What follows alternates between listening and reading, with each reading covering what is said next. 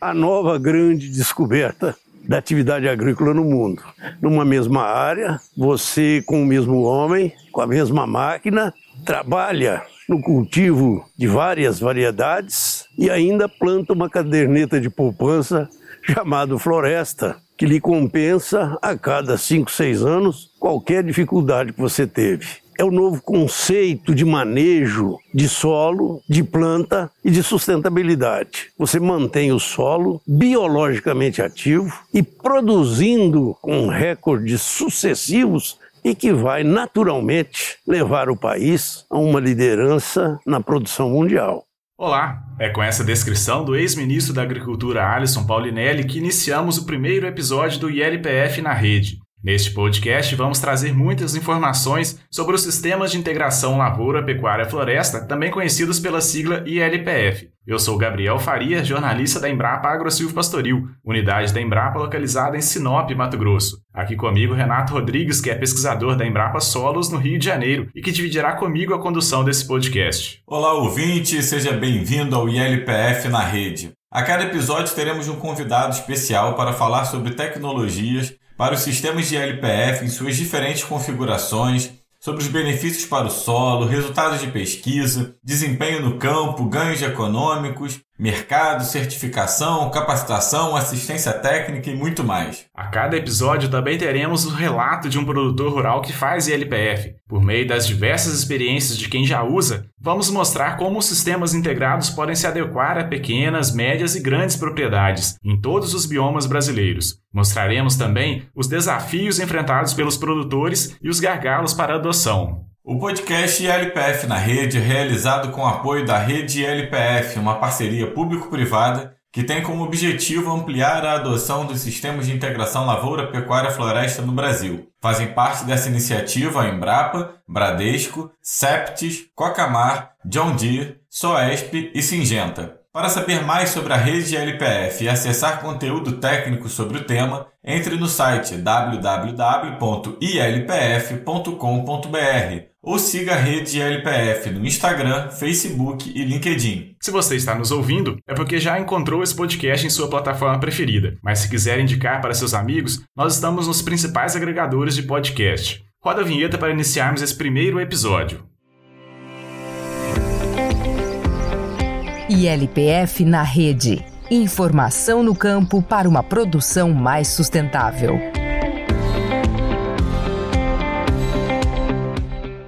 Antes de apresentarmos nosso primeiro convidado do ILPF na rede, vamos nos apresentar para que você, ouvinte, possa nos conhecer um pouco melhor. Eu sou Renato Rodrigues, atualmente sou pesquisador da Embrapa Solos e presidente do Conselho Gestor da rede ILPF. Eu sou biólogo, tenho mestrado e doutorado em geociências, geoquímica ambiental e trabalho com mudança do clima e agricultura sustentável de baixo carbono. Eu sou Gabriel Faria e atuo como jornalista na Embrapa AgroSilvio Pastoril desde o início de 2011. Acompanho e divulgo as pesquisas sobre sistemas de integração lavoura-pecuária-floresta e tenho a oportunidade de conhecer muitas fazendas e muitos produtores que adotam essa estratégia produtiva. Atualmente, eu coordeno as ações nacionais de comunicação da tecnologia ILPF. Feitas as apresentações, vamos começar nosso primeiro episódio do podcast ILPF na rede pelo início. Pelo começo das pesquisas com esses sistemas, ainda nas décadas de 1970 e 1980. Muitos anos antes dessa tecnologia se tornar uma realidade e ser apontada como a nova revolução verde, por personalidades como o ex-ministro Alisson Paulinelli, que vocês ouviram no início do programa, a Embrapa, as universidades e outras instituições já faziam pesquisas. Para contar um pouco dessa história, nosso convidado de hoje é um dos pioneiros na pesquisa com sistemas integrados, idealizador do sistema Barreirão, lançado pela Embrapa em 1991, e do sistema Santa Fé, lançado em 2000, João Klust mais conhecido como João K, foi pesquisador da Embrapa por 45 anos. Se aposentou no ano passado depois de grandes contribuições para a agropecuária brasileira. João K é agrônomo formado pela Universidade Federal de Pelotas, possui mestrado pela Universidade do Estado do Mississippi e doutorado pela USP. João, é um prazer imenso contar com a sua participação aqui no podcast LPF na Rede. Seja muito bem-vindo. Bom dia e muito obrigado, eu fico feliz. João, para começar nosso bate-papo aqui hoje, conte para nós como que começaram essas pesquisas com sistemas integrados. Qual que era o objetivo naquela época? Quando eu uh, terminei o mestrado, eu vim, eu fui alocado em Goiânia Eu preferi Goiás, né? E quando eu vim para Goiás, eu não suportava ver tanto pasto é, degradado naquela época, 1976, e tanto cupinzeiro de monte nas pastagens, e nós desmatando mais áreas. Aquela época eu tinha essa inquietude, ficava muito infeliz com aquilo. Mas como eu estava no Embrapa Arroz e Feijão, eu tinha que priorizar o arroz e o feijão dentro das pesquisas. Com o passar de poucos anos, eu percebi que tudo o que eu fazia dava, dava certo, porque eu trabalhava na área de fertilidade do solo. Você aplica o fósforo, responde. Você aplica o nitrogênio, responde. Eu falei, não é isso que eu quero. Aí eu comecei a sair um pouco do, do, do ambiente da, da, da unidade. E em 1986, nós lançamos uma tecnologia que foi a primeira capa da revista Globo Rural. E, salvo engano, o primeiro Globo Rural televisionado do Brasil, que era conhecido como aração invertida. Esse processo de, de, de manejo do solo era quase específico para a produção de arroz de terras altas. Essa foi a realidade. E vários produtores começaram a vir aqui até a instituição, na Embrapa Arroz e Feijão, me pedir auxílio para produzir arroz, porque estavam quebrados. Todo mundo sabe que até aquela época o Proagro, o seguro agrícola, estava quebrando de tanto pagar prejuízo do produtor. E eu comecei nas propriedades e começamos a implantar lavouras de arroz em áreas de pasto degradado. E o arroz produzia muito melhor do que nas áreas corrigidas. O arroz é uma espécie que adora aquele ambiente, está recém-desmatado, o ambiente tolera acidez, quer dizer, tem muitas vantagens. Mas quando a gente cultivava o arroz nessas áreas, a semente do pasto, o banco de sementes, vinha junto e formava aquela mistura de pastagem com arroz. E nós passamos por esse tipo de, de, trabalho em mais ou menos uns 4 a 5 mil hectares, antes da gente começar a, a trabalhar realmente esse processo de integração. Aí, de repente, nós percebemos que isso poderia ser uma, da, uma das alternativas muito benéficas na recuperação de áreas, com a cultura do arroz. É bom lembrar que todo esse trabalho era feito em fazendas de referência, não existia dinheiro público envolvido, a gente tinha todos os custos financiados pelas fazendas, tá? De repente nós elegemos uma fazenda que chamava Fazenda Barreirão. Aí vocês vão entender por que, que é o sistema Barreirão. Que nos dava churrasco ao meio-dia, churrasco à noite, cerveja à noite, e a gente trabalhava feito uns condenados. Ali nós desenvolvemos mais ou menos uns 50 experimentos com arroz principalmente, para desenvolver um sistema que fosse sustentável, ou seja, que fosse reproduzível. E ao mesmo tempo nós começamos a introduzir as culturas do milho, do sorgo, é, a soja nesse processo. Em 91, nós sentimos que o sistema dava já para ser divulgado oficialmente, fizemos um documento, mas quem fez realmente a divulgação desse sistema, que ainda não era o sistema Barreirão, né, era o sistema de consórcio de arroz com pastagem, né, foi a Rede Globo Televisão, através do magnífico programa do Globo Rural. Eu lembro que nós recebemos 7 mil cartas em uma semana depois que esse programa foi ao ar. Aí em 91, para vocês entenderem, nós lançamos o Barreirão, tá? Com toda a força do mundo. E aí tudo começou no nosso caso, porque eu não vou dizer que a integração começou com a gente. O nosso caso é um caso. Como muita gente, principalmente no Mato Grosso, Mato Grosso do Sul já existia trabalhos com alguma forma de integração que não eram, porque o pessoal não sabe difundir. Essa é a grande verdade. Eles não abrem a boca e nós abrimos a boca. Eu sou muito tímido, mas quando eu boto o microfone e uma câmera na minha frente, eu viro bicho. Então nós começamos a difundir esse processo, aí começamos a entrar com milho, começamos a entrar com a soja dentro do sistema, o sorgo, e mais atualmente nós estamos já com uma vasta área de girassol dentro do sistema. Então, na realidade, tudo começou em 1986, começou antes, mas 86 é que nós definimos mesmo que o meu coração estava voltado ao produtor rural e aos pastos degradados. João, tudo isso que você está falando é muito interessante, né, na questão da, da divulgação, é, e é um dos motivos da gente estar tá fazendo esse podcast também, né, esse programa. A ideia é sempre passar mais informações para o produtor. O foco desse programa é basicamente produtor, estudantes, professores, pessoas que querem conhecer a tecnologia e a LPF. Mas sim, você está contando lá atrás, né, que foi muito legal essa participação dos produtores na divulgação disso, né? Você sempre tem alguns produtores que são pioneiros, são aqueles caras que O, o empreendedorismo do produtor rural brasileiro é um diferencial fantástico mas quando você ia falar para mais produtores, né? Como é que era a reação dos produtores quando você começou a falar em fazer agricultura em área de pecuária e fazer pecuária em área de lavoura? Como é que era a reação do pessoal? Existe um ditado que às vezes responde para a gente, eles falavam truco!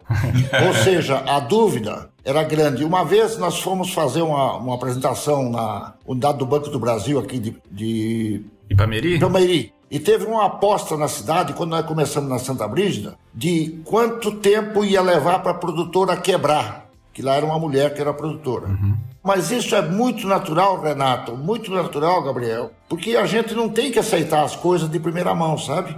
Mas as dúvidas eram uma tristeza. Teve um, é, é, um conhecidíssimo, vocês conhecem o Fernando Penteado Cardoso? Sim, muito. É um dos pioneiros da agricultura brasileira, né? Ele chegou para mim um dia em Campinas e falou: Vocês estão é, fazendo bobagem, vocês estão mentindo. No final do evento, ele veio me cumprimentar, me convidou para almoçar, falou: Agora eu entendo o que, que é isso. É uma revolução. Mas a dúvida sempre existiu, até hoje existe. Nos polos, nas fazendas de referência, nós criamos algo próximo a umas 8 a 10 fazendas de referência. Os vizinhos levaram 4 a 5 anos para começar a aplicar o sistema. E quero já adiantar vocês, pela minha cabeça, nós estamos com mais de 15 milhões de hectares já no processo de integração. Alguém já me disse que beira 17 milhões. Se você computar uma área cultivada com culturas temporárias de 70 milhões, nós estamos chegando aí um percentual altíssimo. E é natural que haja discordância, haja dúvida, porque misturar pasto com grãos, nossa, o produtor até aquela época, a, a Embrapa é, era cobra em falar isso. A lavoura tem que ser semeada e colhida no limpo. É verdade ou não é verdade? Todas as universidades brasileiras falavam, tem que colher no limpo. E nós resolvemos colher no sujo. Mas não é o sujo de sujeira, é um sujo de matéria orgânica, era um sujo de biomassa, de micro-organismos. E, e, todo o processo que fez os produtores mudar de ideia foi quando eles começaram a experimentar. A hora que eles foram bem na, na, na primeira etapa, hoje vocês podem ver, Sinop mesmo, Sinop tem o centro de agrosilvo pastoril, né? Tem muitos produtores que hoje copiam o vizinho. Ele vai perguntar alguma coisa, mas eles copiam o vizinho. Quer dizer, é uma consagração assim como o plantio direto. No início até eu duvidava no solo tropical. Hoje eu sou um dos maiores defensores.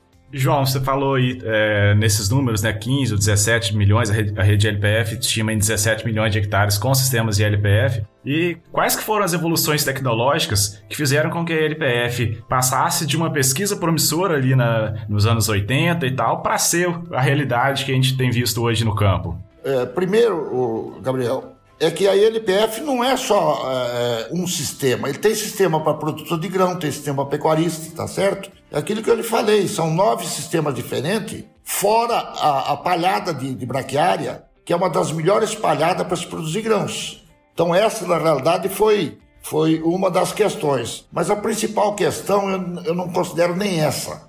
Vocês recordam bem que no princípio do nossa exploração aqui no Cerrado e no Brasil como um todo, era uma safra por ano. Vocês concordam comigo? Era uma soja de 25, 30 sacos por hectare, um milho de 3 toneladas por hectare e assim por diante. De repente, aqui no Cerrado, se já, já, já evoluindo, conseguiu-se fazer a safrinha. Aí no Mato Grosso também faz a safrinha, que é uma sequência de soja com milho todos os anos, que é uma sequência inclusive burra, porque decai a matéria orgânica do solo. Mas de repente, colher duas safras já dava mais, mais credibilidade ao produtor. Falou, pô, mas meu maquinário está parando pouco, meu pessoal está parando pouco. Mas de repente surgiu o ILPF. Quantas safras nós colhemos com a ILPF? Que vocês imaginam? Se vocês pensaram, não pensaram, eu vou falar quatro. De duas nós pulamos para quatro. Quais safras? As que predominam a soja, uma colheita. Seguida do milho, segunda colheita. Só que esse milho está consorciado. Colheu o milho, segunda safra, vem o boi. O boi é a terceira colheita, mesmo que seja por um período mais curto do ano, mas é uma terceira colheita e principalmente porque esse pasto consorciado ele vem na época que não tem pasto, porque é período de sem chuva. Aí você tira lá por final de setembro, outubro essa boiada gorda, sem passar pelo confinamento muitas vezes, e sai a palhada. A palhada é o principal insumo para clima tropical, gente. Não tem nada que se compare. Retenção de água, atividade biológica de solo. Não tem nada que se compare, você tem que ter muita palha. E não há nada, não há nada no nosso sistema de produção que forme tanta palha com tanta graciosidade, tanta, é, é, vamos dizer assim, tão barata quanto a palhada das braquiárias. Com certeza, João, mas no começo aqui do programa a gente falou sobre, né, na sua apresentação, sobre os sistemas Barreirão, né, que você explicou melhor, e Santa Fé. Mas além deles também você participou aí do lançamento dos sistemas Santa Brígida e Via Cava. Explica pra gente um pouquinho mais no que, que consistem esses sistemas. O sistema Barreirão é recuperação de solo e pastagem degradada. Ele é um sistema convencional, ou seja, ele é feito com movimento de solo. Em seguida veio o sistema Santa Fé. O que é o sistema Santa Fé? É produção de grãos com produção de comida para boi, pasto de, e cobertura de boa qualidade para as culturas seguintes. Mas não para aí. Aí em seguida, eu não sei se está cronologicamente nessa mesma ordem. Aí veio o sistema Santa Brígida, que nós precisávamos de ter uma leguminosa também consorciada, um consórcio tríplice. Mas quando a gente experimentava os estilosantes, essas leguminosas mais comuns, é, de repente não dava certo, porque a braquiária é muito agressiva. E aí nós introduzimos o tal do guandu anão. Guandu anão que já tinha algum conhecimento e de repente o guandu anão conseguiu falar com a braquiária, olha, pega seu espaço que eu quero o meu, tá? E nós não sabíamos que era uma planta tão boa que tem um ciclo, eh, salvo engano, de, dois anos, depois ela morre naturalmente. Então aí surgiu Santa Brígida, que era a introdução de uma leguminosa. Aí veio o sistema Santa Ana. Santa Ana é um sistema próprio para pecuarista. O que consiste o sistema? É você pegar uma área com pasto degradado, fazer a correção de acidez dela e de cálcio e magnésio, no, no período chuvoso do ano anterior, e no ano seguinte você já entrar com o plantio direto das demais culturas, porque aí é uma correção de solo. Não, não vou dizer meia boca, é muito mais que meia boca. Já se produzia inclusive soja. Então você usava a área para recuperar pasto definitivamente, sistema Santana. Qual outro sistema que saiu? Bom, o Mato Grosso lançou o sistema. Vocês aí com o Gadcorp lançaram o sistema São Mateus, né? Excelente sistema, excelente sistema, que é principalmente para solos arenosos. Lembrando que no Brasil existe algo perto de 50 milhões de hectares de pasto degradado em areia. E esse sistema é um sistema primordial. Nós não dormimos no ponto, porque de repente nós fomos trabalhar em São Paulo, no oeste paulista, só lá tem 9 milhões de hectares de pasto degradado em areia. E lá nós conseguimos, com o grupo Viacava, não sei se vocês já tiveram conhecimento, de transformar aquilo num grande polo de transferência de tecnologia, que é o que eu falo para todas as Embrapa. Abram a boca, gente. Mostrem, porque o Mato Grosso trabalhou muito em areia. A Embrapa Cerrado trabalhou muito, mas ficavam quietos. Nós não ficamos. Hoje a área de soja lá nas areias de São Paulo, do Oeste Paulista, já é enorme. Eu recebi uma ligação esses dias. Eles já estão com 2 milhões de hectares e entra pasto na seca. João, todos esses sistemas você citou aí, você, você apresentou para a gente, são sistemas de integração lavoura-pecuária. E como que a árvore entrou aí no, nessa história toda?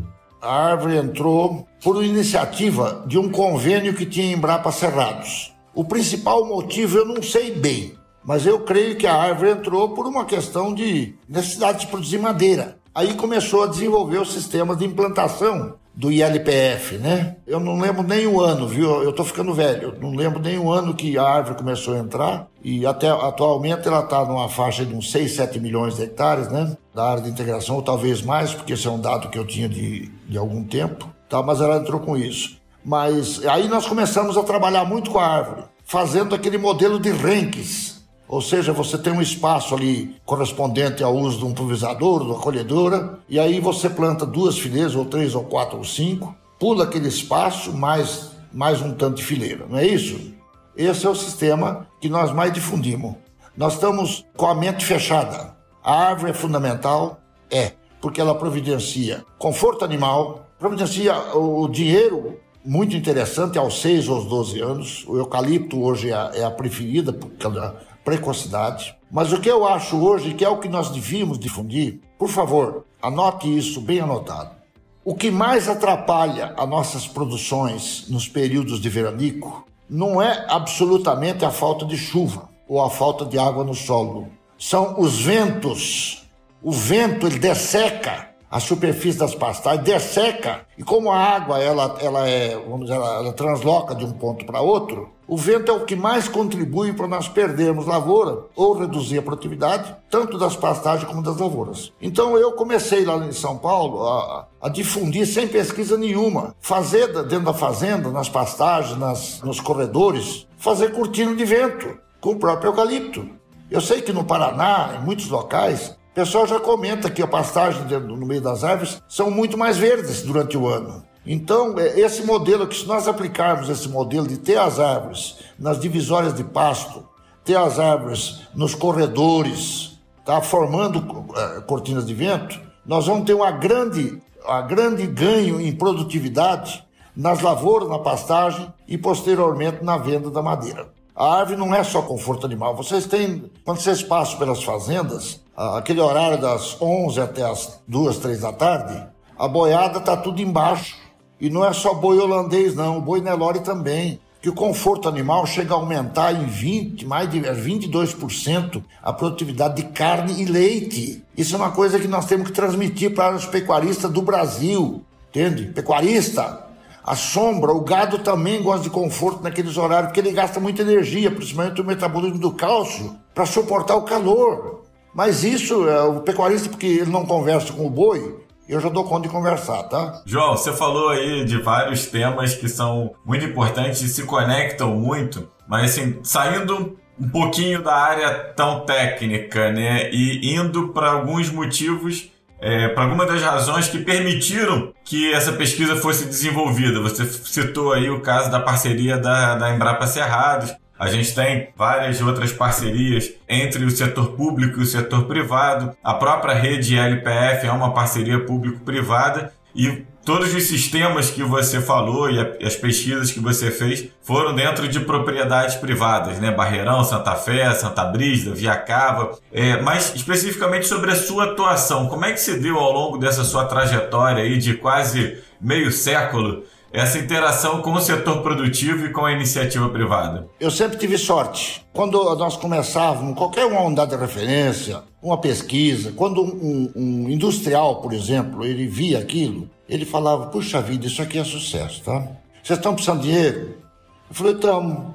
Um dos últimos que nós fizemos foi com a BASF. A BASF falou 200 mil dólares, dá para fazer um ano? Eu falei, meu Deus do céu, nós fazemos com mil reais então a iniciativa privada sabia que aquilo era alguma coisa que poderia ter um grande impacto. E eu queria dizer a vocês que todos os sistemas, todo o nosso trabalho em unidades de referência foi com a iniciativa privada, nos ajudando. Se vocês me perguntarem quantas, eu precisava aqui meia hora para dizer, tá? Porque foram muitas as iniciativas privadas que nos ajudaram. Por exemplo, Ipameri, estou num caso interessante. Quando nós estávamos desenvolvendo o Barreirão, nós já contactamos, na época da Maxion, o Paulo Herman, que nós precisávamos de apoio. O Paulo Herman automaticamente já nos deu todo o apoio via Maxion, que na época né, era Mass Effect Maxion. De repente, aquilo foi tão grandioso, quando nós começamos em Pomeri, nós sentimos faltas de equipamento, nós ligamos de novo para o Paulo, mas o Paulo já estava na John Deere.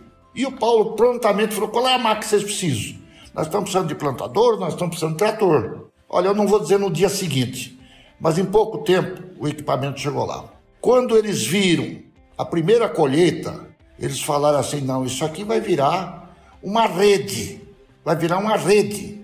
E eu não acompanhava porque eu tinha outra preocupação, meu negócio era o campo. Mas o Paulo, muito inteligentemente, como conseguiu mostrar para muita gente, e muita gente foi ver de perto, eles não acreditaram só na, na palavra dele, eles tinham que ver a, a prova do Santo e reuniu uma, um grupo de, de, de empresas, na época eram cinco ou seis, algumas já mudaram, outras entraram, que hoje formam a rede LPF. Paulo Herman, inclusive, vai ser o nosso convidado do, do próximo episódio, então já fica aqui ó, o convite para os nossos ouvintes, né? Próximo episódio Paulo Herman é o nosso entrevistado da vez. Mas pode continuar, João. Paulo Herman é um gigante da agropecuária brasileira. Ele é um gigante. Ele é um cara que eu admiro muito. Aliás, ele é careca também, viu? Exatamente. Cabeça iluminada. e João, você falou aí da, da Santa Brígida, né? A Santa Brígida acabou virando uma grande vitrine da, da LPF, né? Aquilo que você comentou, né? Que você sempre é, comunicou o, os resultados do seu trabalho e tal, e é por isso a Santa Brígida virou talvez a, a a maior das vitrines que nós tenhamos com os sistemas de, de, integração, até pelo histórico também, que você citou aí da, da Marise, né, como ela assumiu a, a, propriedade. Daqui a pouco, nesse mesmo episódio, a própria Marise vai contar para a gente um pouquinho da história ali da, da Santa Brígida. Mas aí muita gente acaba vendo ali a Santa Brígida e fala, ah, é uma, uma propriedade grande, ou outras que você citou aqui e tal, mas isso não é para mim, não é para mim a propriedade, eu tenho uma propriedade menor e tal. O que você pode dizer? Os sistemas é, de LP e LPF, eles se adaptam aí para qualquer realidade, João? Desde 100 metros quadrados até 5 milhões de hectares de uma fazenda. Desde o arroz até o girassol e quem sabe outras coisas também não existe imitação. Essa questão do pessoa criticar, eles falam para mim às vezes, é, mas na Santa Brita tem a Embrapa, né? Eu vou lá de mês em mês e eu fico tomando cerveja e comendo churrasco. Eu não tô lá, eu no início era necessário. A gente tem uma atuação. A primeira vez que eu fui a Santa Brígida, eu na entrada da fazenda era só cupim. E eu saí do carro e a Marisa estava junto eu falei: "Que maravilha de fazenda!" Ela olhou desconfiada, falou: Esse cara deve estar de gozação comigo. Depois ela me perguntou: Por que, que você falou que maravilha de fazenda? Eu falei: Porque aqui tudo que a gente fizer dá resultado positivo. Tá tão ruim que tudo que nós fizermos dá resultado positivo. Aí, amigos, a Marisa não tinha capital. Ela estava mais quebrada do que arroz de terceiro. Não tanto assim, estou no, no meu exagero. Depois que ela leu o livro, lembra daquele livro da integração? Diz que ela leu ele todinho duas vezes. Ela falou: Não, eu quero isso porque eu quero, porque eu vou recuperar minha fazenda, etc, etc, etc. Aí nós chegamos lá e começamos a fazer um planejamento, pequeno planejamento. Começaram com 10 hectares. Ela falou: Não, eu já vou começar com os 400. Foi no Banco do Brasil, na Caixa, tirou toda a poupança que ela tinha para investir em fertilizantes, em calcário. Tanto é que nesse primeiro ano nós começamos em outubro, salvo engano, no dia 16 de outubro, todo o processo. Então a calagem vinha depois que o milho já nasceu, em alguns casos. A Marise ela tem um diferencial é, da maioria dos produtores brasileiros. Ela não conhece, mas ela acredita. E quando ela acredita, ela não desanima e não desiste. E é uma transferidora de tecnologia fantástica. E ela pode ir muito mais longe, porque ela não está ainda no, no, no, no top dela. Só que ela acredita, ela, ela falou assim: não, eu quero fazer. E de repente, no primeiro ano, nós tivemos até chumbo, porque o nosso milho pegou aquela feosfera, aquela ferrugem branca, e foi para silagem, baixa produtividade. A soja produziu bem. O milho da Embrapa, que tinha lá também, produziu bem, mas o milho que nós tínhamos de, de outra empresa não produziu quase nada. A Marise falou: não, o ano foi difícil, o ano que vem nós vamos fazer bem mais planejado. E uh, aí surgiu a, então a parceria com a John Deere, né? E nós, sem pensar, sem querer, sem imaginar, nós pensamos todos juntos, mas em silêncio, ninguém sabia o que o outro estava pensando, não. Em transformar Santa Brígida num, numa fazenda de referência para divulgação, para transferência de tecnologia. Então, todos os anos nós tínhamos que ter um ou dois dias de campo, tinha que ter ciclos de palestras em diferentes temas a cada ano. Isso em 2000, meu Deus do céu, 2006, 2006, João, tá fazendo 15 anos esse ano. 15 anos. E todos, exceto esse ano, que infelizmente, por todo mundo sabe por quê, né? Nós não fizemos evento, mas teve evento na Santa Brisa de ter 1.500, mais de 2.000 pessoas. Tivemos ministros, tivemos. Porque a nossa divulgação sempre era. Nós exigíamos autoridades, a mídia, 100% do tempo estava lá presente nos eventos, sabe? Fizemos, a Globo Rural foi lá umas duas, três, quatro vezes. Que é isso que nós precisamos. Nós temos o conhecimento, nós temos o domínio da tecnologia. Nós precisamos difundir e causar a, a emoção dentro da cabecinha dos produtores. Esse é o nosso processo. Uma vez me perguntaram: qual é o segredo de começar com integração? Eu disse: o segredo é um só: é começar. Começar bem orientado, só isso. Começa lá com 10 hectares.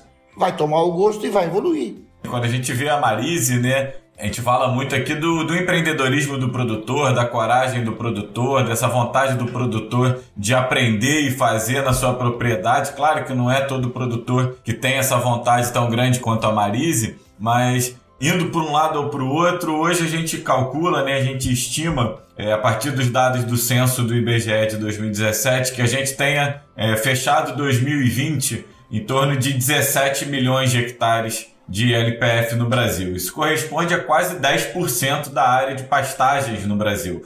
Né? Então a gente já está começando a ficar com um número bem significativo. É, aproveitando que você falou do dia de campo da Santa Brígida, só para divulgar, é, em 2021 a gente vai fazer um evento virtual, né, devido à pandemia, mas vai ser um, um evento totalmente inovador nos dias 9 e 10 de junho de 2021, um evento, o dia de campo virtual da Fazenda Santa Brígida, já aproveitando para divulgar. Mas voltando aqui na entrevista, quando a gente fala nesses 17 milhões de hectares hoje com IL no, ILPF no país, é, como é que é para você, tendo sido um dos pioneiros e trabalhando há tanto tempo nesse tema, como é que é para você ver essa tecnologia sendo adotada em 17 milhões de hectares? Felicidade. Tem muita gente que fala, eu, estou orgulhoso. Eu, não tô, eu não fui, nunca fui orgulhoso. Eu sempre trabalhei com a simplicidade e eu sinto muita felicidade. Você sabe por quê? Porque a minha vida foi dedicada ao produtor rural, seja ele pecuarista ou lavoureiro. E é ele que eu tenho que estar de olhos bons. Quantas vezes o produtor já chegou para mim e falou: Você salvou minha fazenda.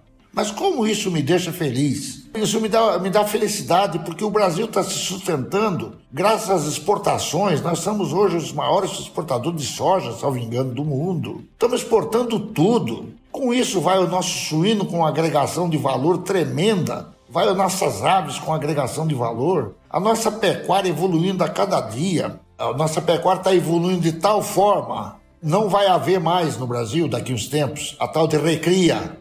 Vocês sabiam disso?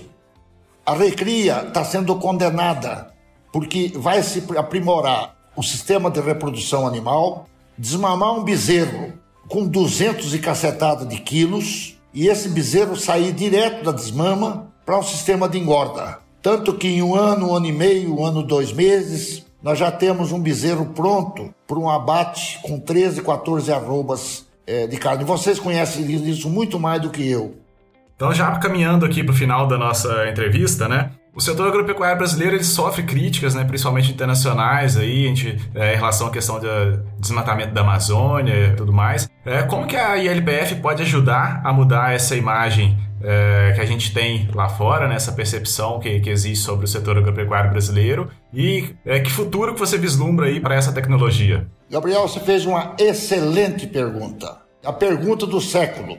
O Brasil é o país que mais preserva o ambiente que tem no mundo. Essa é na minha opinião, e eu não estou errado. O Brasil é o único país do mundo que mantém o solo vegetado 12 meses por ano. O melhor é manter o solo coberto com palha ou vegetado, com planta viva. Claro que é com planta viva, porque você está assimilando carbono, você está desenvolvendo material orgânico no perfil de solo e tudo mais. O Brasil é o único país do mundo, eu vou chamar de único porque eu sou muito brasileiro, tá? Torço para a Alemanha no futebol, mas sou muito brasileiro que faz quatro safras a cada 12 meses, tendo seis meses de chuva. Peraí, gente, quem é que falou que nós degradamos?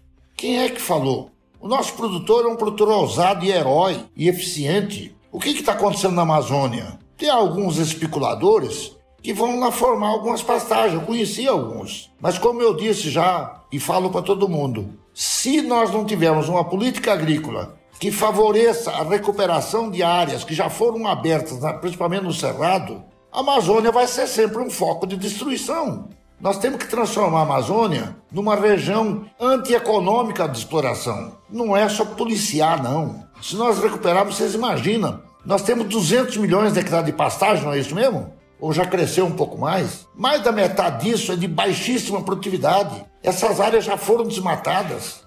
O que, que custa nós produzimos calcário, que o Deus deu calcário para nós, de, de, de, quilômetro em quilômetro. Corrigir essas áreas e começar a fazer processo produtivo mais, mais intensificado e sustentável. Todos esses duzentos e poucos milhões de cabeças de bovinos que nós temos no Brasil poderá ocupar com a integração em solos de, e pastagem de boa qualidade, poderá ocupar apenas 50 milhões de hectares. Nós podíamos pegar esses 200 milhões de, de, de bovinos e colocar em 50 milhões de hectares de pastagem de primeiro mundo, de alto nível. Ô João, e para fechar o nosso bate-papo aqui, voltando a falar de produtor, É, qual o conselho final aqui que você dá para os produtores que ainda não fazem LPF, mas que estão pensando em utilizar a tecnologia? Renato, essa pergunta é muito boa. É, os produtores que não fazem, não aplicam sistemas intensivos, o nosso futuro na agropecuária vai estar em quatro pilares: intensificação, um pilar, diversificação, segundo pilar, redução de custo, três pilar, redução de risco, quarto pilar. Mas os produtores que não, conseguem, não, não fazem, não acreditam, igual aquele produtor lá do Paraná, o que vai acontecer é que eles vão ganhar menos. Entende? A roupa do boi agora tem uma alta por causa do, desse momento que o Brasil está vivendo, né? Mas à medida que você engorda um boi numa integração, a Marisa que vai falar muito bem disso, o preço do o custo da arroba cai para 50%. Agora, um produtor que faz boiada no meio daquele cupinzeiro, aquele pasto rapado, qual é o custo de produção dele da arroba? É muito mais alto. Eu tinha esse número de várias regiões, que girava em torno de 50% de redução em relação aos sistemas tradicionais, viu? Não é o sistema rotacionado, por exemplo, que é um sistemaço, tá? Sistema tradicional de ser pastagem extensiva, que é o que predomina no Brasil. Então, o produtor que não, que não acredita, ele vai começar a perder dinheiro, ele vai ter que correr atrás. E para começar, basta ele querer. Não é muita coisa. E tem N opções de você fazer a integração. A integração no Brasil ele é feita do Rio Grande do Sul ao Ceará, ou do Iapoque ao Chuí. Tá? Cada um com as suas árvores, com as suas, suas, suas forrageiras, os seus animais. Quem não tem boi, bota bode. Quem não tem bode, bota carneiro. Então o produtor ele devia acordar um pouquinho e pensar: puxa vida, tudo evolui no mundo. Tudo evolui. E dentro do processo de produção, tanto de grãos como na pecuária, nós estamos evoluindo. Eu diria mais: é, a nossa evolução foi tamanha que nós precisamos de transferência. Mas nós não podemos fechar o programa agora, não. Eu posso usar dois minutinhos? Por favor. Eu queria dizer o seguinte: até onde eu me lembro que eu nasci em 50, mas eu fui entender como gente mais ou menos lá por 70, né? 1970. Naquela época eu lembro que meus pais falavam: poxa, o feijão vem da, da China, vem da.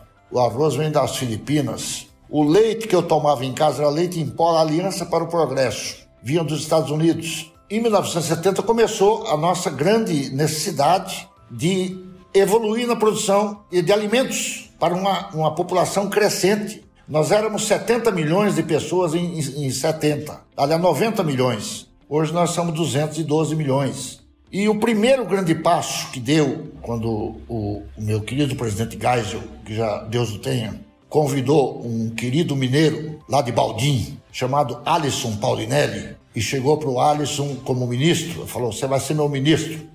E o, o Geisel falou para o Alisson, a primeira coisa, você desenvolva o cerrado. Isso o Alisson nos contando numa viagem. E o Alisson falou, presidente, isso custa dinheiro.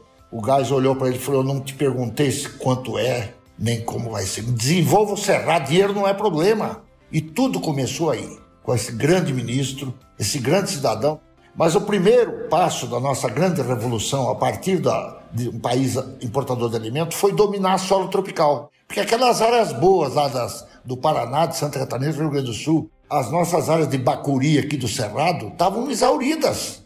Não tinha mais o ponto de ir. Onde é que nós tínhamos que ir? para aquele solo ácido rico em alumínio, que é o que se falava na época. E em pouco tempo dominou-se o solo. Corrigiu-se a acidez, criou sistemas eficientes de, de correção de, de, nutrientes e nós começamos a dominar, dominamos o solo então. Mas aí, dominado o solo, o que, que nós vamos semear nesse solo? O que, que nós vamos produzir? Naquela época, o que dominava era milho. Vocês concordam comigo? Tinha algodão, em menor escala, mas o milho. A soja ainda não era uma cultura brasileira. A soja começou nos anos 60, aqui muito humildemente. Então, dois pesquisadores com as suas equipes maravilhosos, Romeu Kiel, que hoje se encontra no Mato Grosso, tá? Ele está em Londrina, mas trabalha pelo Mato Grosso. E Irineu Baís, que um avião caiu lá em Imperatriz, matou. Eles criaram a soja tropical, porque até então a soja era hardwig, as sojas temperadas. Se você cultivasse aquela soja no cerrado, ela com 10, 15 centímetros de altura já começava a florir por causa da confusão do fotoperíodo. Então eles tropicalizaram a soja, eles fizeram a soja com um período juvenil longo, que ele não, não ia florir se não completasse um ciclo X. Então já tínhamos a soja para cultivar nesses solos dominados. Mas espera aí, Nós vamos continuar. Os nossos rios estão tudo assoreados. Nós estamos é, desgradados. Nós estamos erodindo o Brasil inteiro. O Brasil vai ficar plano, não vai ter mais montanha. Aí um produtor lá do Paraná, Herbert Bartz, perdeu uma fazenda numa só chuva, lá em Rolândia. Aí ele começou para ver com a Embrapa, nós da Embrapa fizemos muito, mas nós sempre vamos atrás, tá? Ele, ele começou a rodar o mundo para fazer um plantio em cima de palha. Ele era sozinho. Ele contrabandeava herbicida, ele fez um monte de coisa. Eu já vi a palestra do Bartz. Tem um livro com a biografia dele. Tem, não tem? Foi lançado há uns, há uns dois, três anos, isso. Mas aí teve uma, um grupo do Paraná, o Nono Pereira, os Dijkstra, que se juntaram ao Bartz e falaram: não, não, não, realmente, o que está fazendo é gigante. Se criou o plantio direto tropical, que não tinha no mundo. Então nós já tínhamos um solo dominado, uma soja tropical e um sistema plantio direto altamente conservador. Modelo brasileiro. Começou na Comileto. Só que o Mileto, quando descobriu que a braquiária era melhor que ele, ele sumiu do mapa. Mas começou tudo assim, então nós já tínhamos plantio direto. Mas peraí, mas a nossa chuva, principalmente aqui na nossa região, e talvez no Mato Grosso mais ou menos seja assim também. Nós temos seis meses de chuva. Uma safra, não, aí inventaram de fazer uma outra safra, que chamaram de safrinha. O milho produzia 3 toneladas, 4 é bom. Estou usando a área para mais um ciclo.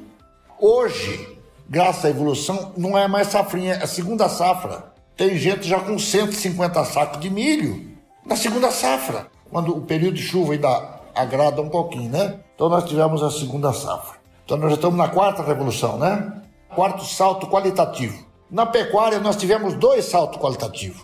A primeira foi um mineiro de Araguari que saiu de Araguari e foi para a Índia nos anos 1860. Ele levou oito meses para chegar na Índia, que um pouco ele ia de burro, outra hora ele ia de a pé, subia em cima de um tatu, oito meses para ir na Índia. Chegou lá, ele comprou o tal do zebu, comprou uma balsa, colocou 13 zebu em cima dessa balsa e voltou. Levou mais uns seis meses. Deu problema em vários locais. Em Marsella, a boiada escapou. E o povo queria matar, porque o zebu era tido como um animal selvagem. Mas conseguiu reunir e trouxe para cá. Sabe o que, que virou aquele zebu? Toda essa raça maravilhosa que nós temos. Nelore Tabapu Angir. Que coisa bonita essa boiada. Que tem a carne, que é com colesterol ou sem colesterol? Pega uma picanha. A nossa carne não tem aquele negócio de colesterol obrigatório. Nós tiramos aquela gordura. Eu adoro gordura. Eu gosto desse negócio que o pessoal tira gordura, eu como só gordura. Porque ela é separada. Agora que estamos falando em interstício de gordura. Então nós tivemos aí a evolução a, a quinta evolução, essa na pecuária, com o melhoramento do zebu. Mais uma revolução na pecuária, essa foi magistral. 1960, foi introduzido de Belém aqui para as Minas Gerais, que eu não sei aonde muito aconteceu. A primeira braquiária que veio da África era a tal braquiarinha, ou braquiária decumbens. Bom, 1960, nós estamos em 2021. Vocês conseguem contar quantas variedades de, tanto de braquiária como pânico como andropólogo nós temos no Brasil hoje? Só aquela menina lá do gado de corte, como é que chama ela? Cacilda. A Cacilda. Só ela criou 28 cultivares. Eu estou exagerando aqui, tá? Mas o, o, pecuarista hoje, o produtor, ele se perde de tanta oferta que nós temos de forrageira. Então eu falei seis revoluções, não falei? Isso. Eu falei do solo, falei da soja, falei do plantio direto, falei da, das duas safras, falei do melhoramento do zebu, falei do, da, da, da introdução de, de forrageiras, faltava o quê? Faltava a sétima revolução. Ou, eu chamo isso de ganho qualitativo. Juntar todas as seis num sistema só. Aí um, um, uma turma, uma turma boa, de pessoas que eu chamo, eu chamo de loucas, como muita gente fala, juntou as seis numa só. E sabe qual é o nome que deram para ela? Integração Lavoura, Pecuária e Floresta. Integração Lavoura, Pecuária e Floresta. O solo está corrigido, entra a soja, é plantio direto. Agora tem quatro safras por ano, não é mais duas, não. Tem mais o quê? Tem o melhor gado possível e tem mais o quê? Precisa melhor que isso? A integração, na realidade, é uma síntese de todas as revoluções qualitativas no nosso processo produtivo que houveram no passado. Pense bastante nisso para você ver como é verdade. João, com essas palavras aí, essa aula que você nos deu, né? Gostaria de agradecer muito uh, você ter aceito o nosso convite para participar desse primeiro episódio do, do nosso podcast LPF na Rede. Aproveitar também para agradecer o Henrique, uh, colega jornalista da Embrapa Arroz e Feijão, que, que nos ajudou aí pra, com, com essa entrevista. E muito obrigado, João, pela sua participação. Fico feliz e estamos aqui à disposição, tá? Eu sou um pesquisador prata da casa. A ILPF é uma estratégia de produção que deve ser adaptada a cada realidade. Bioma, clima, relevo, mercado, logística, aptidão do produtor devem ser levados em conta no planejamento. Para mostrar essa diversidade de situações, vamos trazer a cada episódio um exemplo de quem já usa tecnologia. A experiência desses produtores pode servir de inspiração para você que ainda não trabalha com ILPF ou mesmo como ideia de melhoria para você que já faz a integração. Durante a entrevista com João K, falamos sobre a Fazenda Santa Brígida, que foi uma das pioneiras no uso de LPF e tem sido uma vitrine para esses sistemas. Não poderíamos iniciar nosso primeiro episódio com outra fazenda que não ela. A Fazenda Santa Brígida fica em Ipameri, em Goiás, e a proprietária, Marise Porto, é quem vai nos contar um pouco sobre a experiência dela com o uso da ILPF e como essa tecnologia transformou a propriedade de uma atividade pecuária de baixa produtividade para um dos grandes exemplos do setor agropecuário no país. Meu nome é Marise Porto, sou produtora rural na Fazenda Santa Brígida, que fica situada no município de Ipameri, Goiás, onde desenvolvemos uma tecnologia de produção sustentável.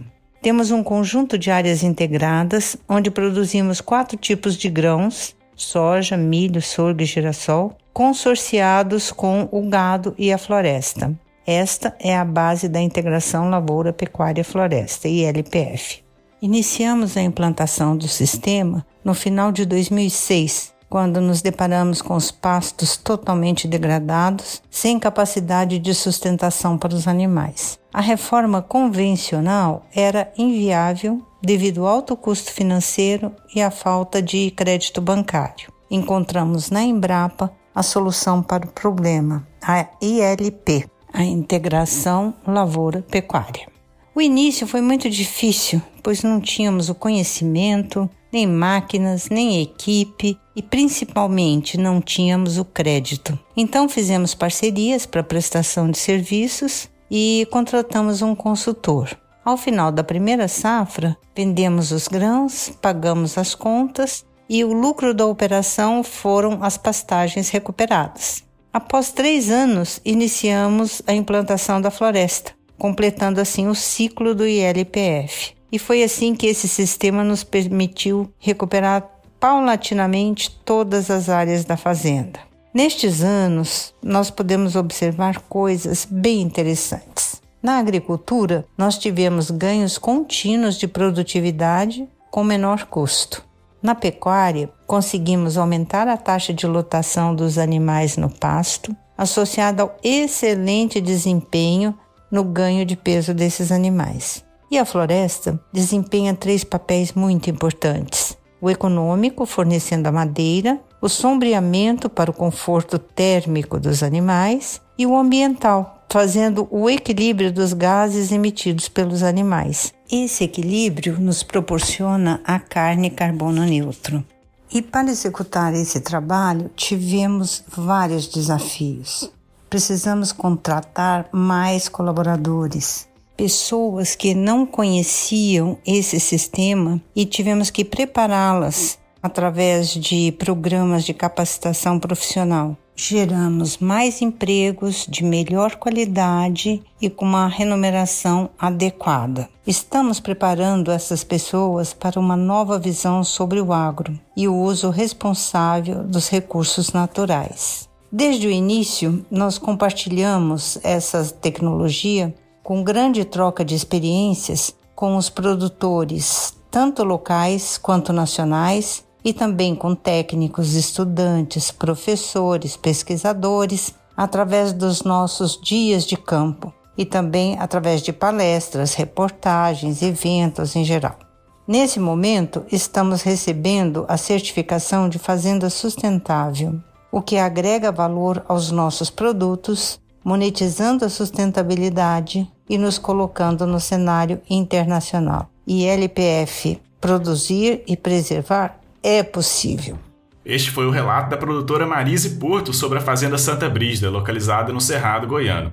Se você quiser conhecer mais sobre outras experiências de quem já usa ILPF, acesse o site www.ilpf.com.br e clique no menu Quem já usa. Se tiver uma sugestão de uma propriedade que você conhece ou quiser contar a sua experiência com a ILPF, entre em contato conosco pelo contato.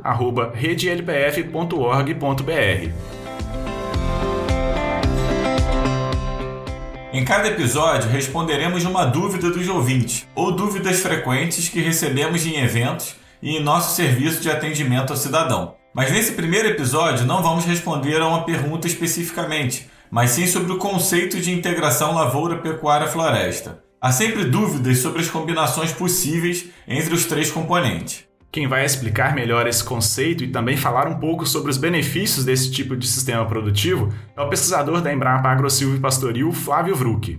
A integração lavoura-pecuária-floresta é um sistema de uso do solo de forma intensiva e sustentável. Nós podemos conceituá-la como sendo um conjunto de tecnologias que utilizam na mesma área ou numa sequência atividades de lavoura, de pecuária e de floresta, ou pelo menos duas dessas atividades. De modo geral, nós temos quatro grandes modelos de integração lavoura, pecuária floresta. A integração lavoura e pecuária, mais utilizada, mais comum, com mais tecnologias disponíveis, ocupando praticamente 90% de todas as integrações do Brasil.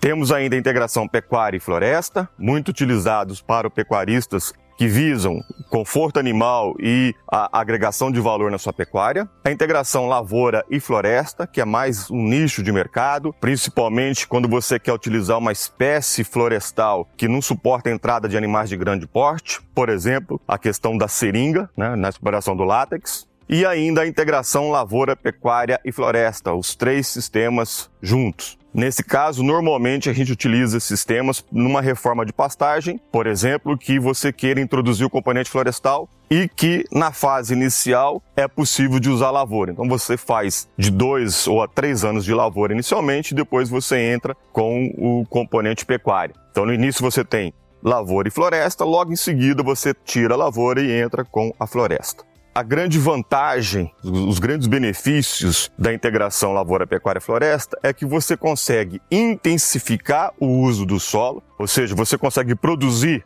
mais na mesma área e de forma sustentável. Então, essa é a grande importância da integração lavoura, pecuária e florestas. As suas principais vantagens, nós podemos é, elencá-las de cada um dos parâmetros, dos fatores, dos pilares da sustentabilidade.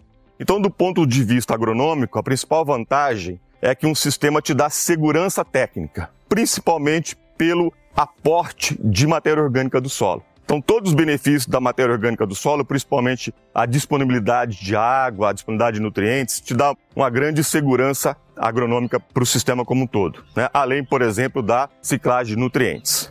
Do ponto de vista econômico, um sistema bem feito da integração lavoura-pecuária te dá segurança financeira. Você tem mais fontes de receita ao longo do tempo.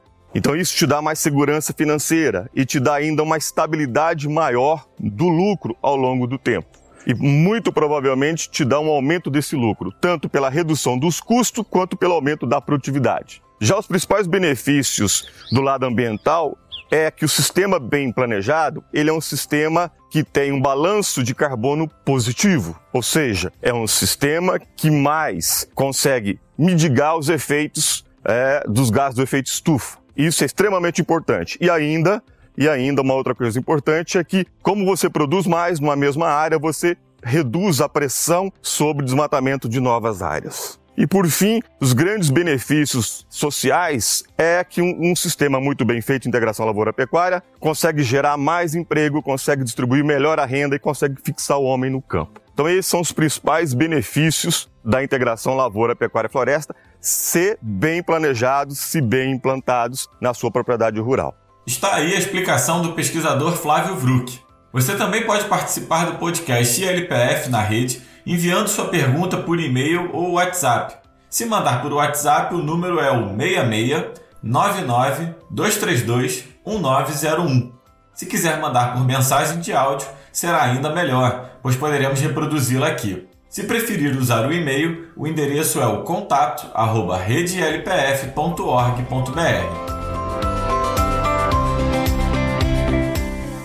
episódio número 1 um do podcast LPF na rede está chegando ao fim. Gostaríamos de agradecer a você que nos ouviu até aqui. Esperamos que tenha gostado. Se gostou, ajude-nos a divulgar esse canal. Se não gostou, envie-nos as suas críticas e sugestões. Lembrando que o e-mail é contato@redelpf.org.br. Para você que quer saber mais sobre ILPF e não quer esperar até o próximo episódio, acesse o site www.ilpf.com.br e lá você encontrará muitas informações, notícias, agenda de eventos, vídeos, palestras realizadas em dias de campo, publicações técnicas e científicas, entre outras informações. Este podcast foi produzido e apresentado por mim, Gabriel Faria, e por Renato Rodrigues. Utilizamos áudio da Embrapa Cerrados e a edição é da Altia Podcast. A iniciativa é da Associação Rede LPF. Até o próximo episódio.